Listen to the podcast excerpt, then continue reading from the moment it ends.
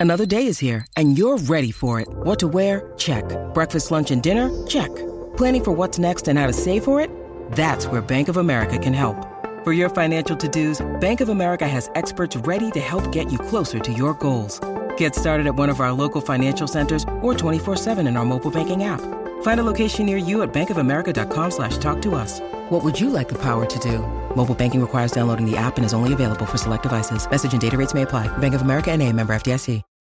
When you need mealtime inspiration, it's worth shopping Kroger, where you'll find over 30,000 mouthwatering choices that excite your inner foodie. And no matter what tasty choice you make, you'll enjoy our everyday low prices, plus extra ways to save, like digital coupons worth over $600 each week. You can also save up to $1 off per gallon at the pump with fuel points. More savings and more inspiring flavors make shopping Kroger worth it every time. Kroger, fresh for everyone. Fuel restrictions apply.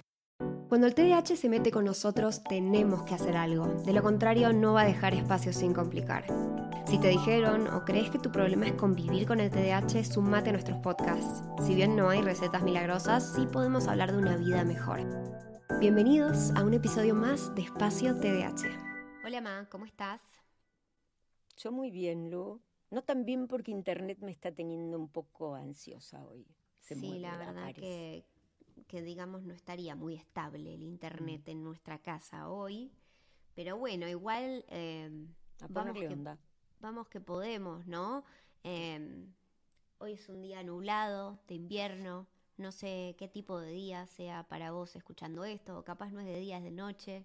Pero bueno, espero que estés teniendo un maravilloso momento. Eh, y bueno, y queremos acompañarte hoy hablando de TDAH y tener una mascota, ¿no? Que es algo que nos vienen pidiendo un montón, porque hemos hablado de Kira, que es mi perra de servicio, pero obviamente un perro de servicio no es una mascota. Eh, así que bueno, hablemos de nada, el que tiene un gato, un perro, un pajarito, un pez. ¿Qué te parece? A mí me parece estupendo, porque yo creo que vamos a hablar de TDAH y mascotas, vamos a hablar de padres e hijos, o de parejas o amigos, y del impulso, diría eso, ¿no? Porque ya contamos la historia de Beto, pero pienso cuántos niños se fascinan y las emociones que tienen los chicos con las mascotas cuando aparecen son alucinantes, ¿no? Pero antes de traerlo, ¿qué tenemos que hacer? Antes de traer esa mascota, ¿no? ¿Qué tenemos que hacer? Todo lo que hay que hacer Uf, que no hacemos las personas que es mucho. vamos con un impulso, ¿no? Solo para aclarar para los que no saben y no escucharon ese episodio de lo de Beto, básicamente compramos un perro en un impulso con mamá, ¿ok? Un día que no habíamos tomado la medicación, las dos al mismo tiempo. Eh, pero bueno, ¿qué, ¿qué, hay que hacer? Y bueno, depende obviamente en qué contexto estás, pero eh, tiene que, si es un plan familiar hay que discutirlo en la familia, si es un plan de pareja hay que discutirlo en la pareja, no puedes caer con un animal. Y no se regalan animales, por favor. O sea, no, no puedes regalar de sorpresa un animal. Eso, no. Por favor, dejemos de hacer eso. Ay, cuando dijiste eso, pensé en ir al colegio a buscar a Billy con Beto. Y pobre santo. Eh, pero bueno, yo digo, primero como, como anticiparnos, ¿no? Esto es como, pienso en tantas cosas que yo hice impulsiva, como digo, voy a comprar la tela para las cortinas, pero nunca medí la ventana. Entonces o compro exceso de telas que me queden, no, pero no es lo mismo un animal. Me puedo quedar con unos metros de tela en un, en un placar. Pero ¿qué pasa si yo compro un perrito porque me encantan, pero resulta que termina siendo un gran danés y vivo en un departamento, ¿no? O quiero un perro y vivo en un departamento monoambiente y trabajo desde las 7 de la mañana hasta las 7 de la tarde que vuelvo, ¿no? Claro, y tenés un border collie o un perro de tres horas de ejercicio por día. Pero bueno, empecemos porque me parece que es muy interesante el tema, porque por otro lado, nada más maravilloso, vamos a poner el para qué, nada más maravilloso que Ay, compartir la vida con tu mascota, ¿sí? Puedes tener un loro, puedes tener un canario, pero bueno, el tema es que ese otro es un ser vivo, ¿no, Lu? Eso es lo que vos querés traer. Eso es lo que traer. No es un chiche, no compren un chiche para un niño. Porque No, es no, un ser es vivo. un, es un ser vivo cuya vida depende de nosotros. Eh, yo lo primero que diría, y claro, después de todo lo de Kira, me puse muy canchera a investigar todas las cosas, porque, porque bueno, justamente yo quería hacerlo bien y quería ver que yo pudiera hacerlo. Pero en primer lugar, investigar eh, qué tipo de perro es para vos, ¿no? Cuando veas una raza, no la compres porque es bonita. Y cuando hablo de, de comprar, también adoptar, ¿sí? Y quiero hacer una pequeña aclaración acá. Yo a Kira la compré y antes hubiera adoptado, pero acá no podía adoptar. Yo he comprado muchos perros en mi vida y los seguiría comprando. No es para todo el mundo adoptar un perro. Muchos perros que son adoptados vienen con un montón de temas que no todo el mundo tiene el tiempo ni la posibilidad de encargarse. Y yo entiendo que muchos van a decir, bueno, pero ¿cómo vas a perpetuar un sistema de compra, no sé qué? compren responsablemente. Si vas a comprar, compren responsablemente. Y es lo mismo, nadie, o sea, nadie debería adquirir o tener, traer un animalito a su familia sin estar cómodo con todo. Es decir, si vos necesitas algo más predecible y decís, mira, yo un perro de la calle que capaz eh, tiene un montón de miedos o es reactivo, puede llegar a morder, tengo chicos, no sé qué, y capaz no es, no es lo mejor para vos en este momento en el que vos no podés encargarte de eso a, eso voy. Esto también es parte de la discusión. Eh, hay que pensar todo. Y si vas a adoptar un perro, fíjate que también lo puedas hacer y lo puedas costear también. Eh, ojo, hay muchos costos en cuanto a los animales. Eh, y bueno, y todo esto de adoptar también tiene esa parte. Y para mí, de vuelta, me encanta, me encanta, me encantaría adoptar en el futuro, pero también aclaro porque sé que es una opinión poco popular la mía, pero la voy a decir porque creo que es importante y especialmente en esta comunidad neurodivergente donde a veces nos podemos abrumar mucho, muy rápido y no calcular lo que puede pasar en el futuro. Habiendo dicho eso, acordémonos entonces de esto, elegir qué animal va a venir a tu casa y si se adapta a tu vida. Me parece súper importante porque y yo voy a hacer mi mea culpa, ¿no? Porque yo nací con perro, toda mi vida tuve perros y tenía seis. Y el otro día le decía a Billy que yo preparaba la comida, era la encargada de preparar la comida en latas de, de esas de dulce de batata en ese momento, visualicen el tiempo, ¿no? Y había que hacerle la comida y a mí me encantaba, era parte de mi, de, mi vida, lo mismo que alimentar a mis patos, porque hablando de mascotas, nosotros teníamos patos. Eh, y hablamos de perros, de gatos, pero nosotros teníamos patos a los cuales había que lavarles su piletita donde nadaban, prepararles su afrechillo. O sea, no nos podíamos ir de vacaciones fácil, dejando todos los animales, pero, pero sí el amor, que es súper necesario, no alcanza. Porque cada uno de esos perros necesita visita al veterinario, sus vacunas, antiparasitarios, el monitoreo de sus baños, sus uñas, sus pelos, ¿no?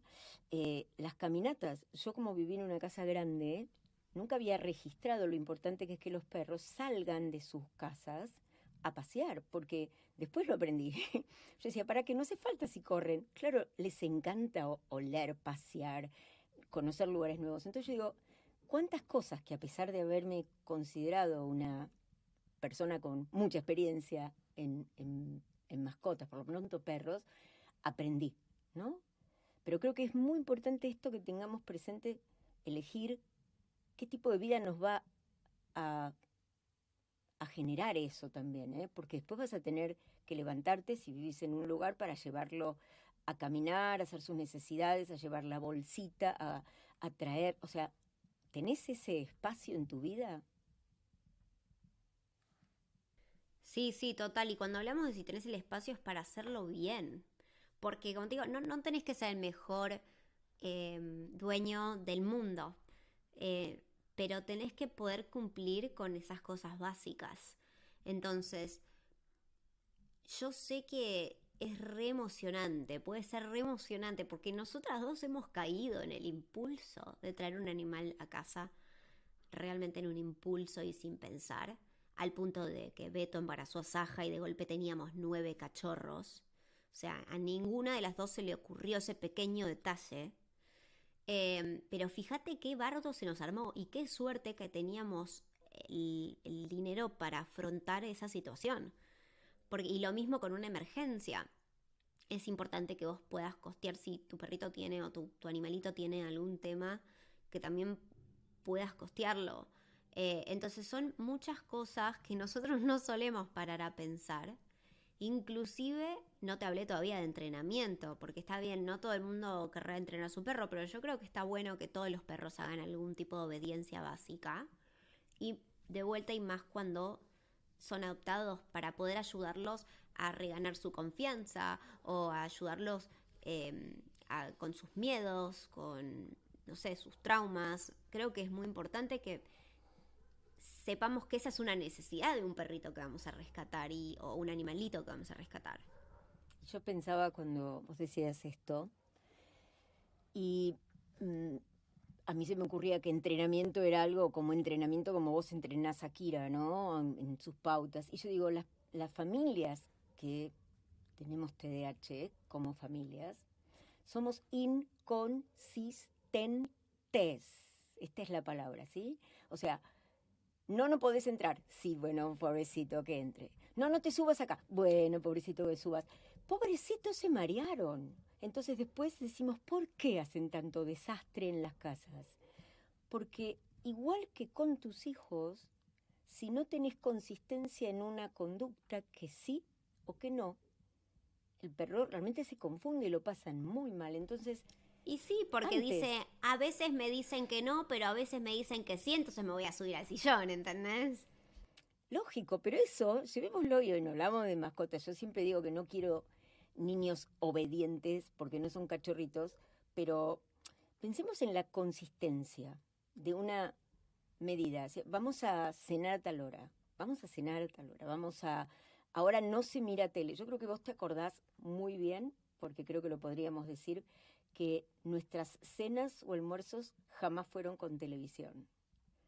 Salvo cuando había un domingo, pizza con coca o en la mesita y había algo, pero no había tele en el momento del almuerzo. Esa es consistencia, ¿no? Si yo planteo esto y después, bueno, vamos a comer acá, bueno, prendamos hoy. Entonces era, bueno, si querés ver esa novela que querían ver todos, a las ocho vamos a comer, porque empieza a ocho y media. Pero imagínate con una mascota que no nos puede hablar, ¿no? Se les cae el pelo, se estresan, tienen problemas intestinales. Todo esto también les pasa a ellos porque nos miran buscando una guía. Y mm, quiero agregar a todo esto que estamos diciendo, porque no quiero que se nos olvide. Eh, a mí me escribe mucho a partir de que yo conté mi historia con Kira sobre, eh, bueno, porque yo obviamente hablo del beneficio terapéutico que tienen los animales, ¿no? Especialmente cuando sos una persona neurodivergente. Em, y muchos padres me escriben, ay, quiero eh, traer un animal a mi casa para mi hijo mm, X, ¿no? Quiero enseñarle responsabilidad a través de eso. Yo siempre lo que le digo es, ¿cómo le enseñaste responsabilidad hasta ahora? ¿Por qué? Porque traer un animal para, para eso me parece que puede ser muy difícil, especialmente teniendo en consideración qué edades tienen esos niños, si tuvieron una responsabilidad antes, capaz puedes empezar con una planta eh, o con, no sé, eh, tender su cama, y después llegar al perro, pero más, o sea, si lo vas, a usar el perro para responsabilidad, úsalo como último, última etapa, porque de vuelta es un, es un ser vivo. Un perro o un pececito, ¿no? Total, total, total. Eh, muchos vienen con la bolsita con un pececito. Y yo creo que, a ver, yo lo, recuerdo porque yo vivía como casi fuera una granja, ¿no? Teníamos hasta una oveja, Benji, teníamos seis perros, catorce patos, patitos por todos lados, gallinas. Era mucho trabajo, ¿no? Era mucho trabajo. Pero eso es importante, es tener presente si yo sé que cada uno tiene un requerimiento y una necesidad distinta, ¿no? Me dan un montón de amor, pero un pececito en una bolsita Ojo, también se puede decir no, porque hay que, es muy, está bien que los chicos también aprendan a que si el pececito es su vida y murió, aprendemos a enterrarlo, pero no, que no se haya muerto porque nadie le dio de comer, o porque lo dejamos la pecera al sol y se enfrió, pobre perro. Pobre perro, pobre. pobre pez, ¿no? yo siempre pensaba, si yo me olvido de mis propias necesidades, tipo darme de comer, ¿cómo me voy a acordar de un perrito para darle de comer? Y bueno, gracias a Dios Kira me pide también, ¿no? Y, y tengo una dinámica de darle de comer en varios momentos del día que también me, dejan hacerlo y acordarme. Pero, pero sí, obvio, hay que, hay que crear hábitos y también esa es otra cosa que tenemos que comprometernos que va a ser una parte de eso, ¿no? Crear los hábitos que van a llevar a que podamos mantener ese animalito feliz y sano, ¿no? Bueno, pero entonces hay mucho para pensar, o sea que la primera cosa que diríamos, eso no es un chiche, es más, a veces también esto nos pasa cuando vamos a adquirir, no sé, vamos a empezar a hacer un deporte, ¿no? Y después podemos hablar qué es lo que nos pasa, que empezamos tantas cosas que quedan por ahí truncas y nos compramos todo, porque no lo pensamos. Porque no pensamos que esgrima quedaba a una hora y media de mi casa y que el día que había esgrima es el día que yo trabajo todo el día. Lo anotamos en esgrima, compramos todo para esgrima y eso también es un compromiso. Pensemos, porque ese día estábamos cerca, le encantó. El impulso es sinónimo de casi siempre de una mala decisión, porque no son decisiones tomadas, esa es una emoción que decide por nosotros. Así que más con un animalito, hagámonos eh, responsables. Eh, me gusta eso de gradualmente empecemos a dar responsabilidades, empecemos por casa. Creo que eso es un problema general, Lu, que no solamente vemos en los chicos, sino que en los, en los chicos más grandes, ¿no? Yo digo, lo tuyo es tu responsabilidad, desde tu cama, tu toallón, tu cepillo de dientes, ¿no? Tu plato.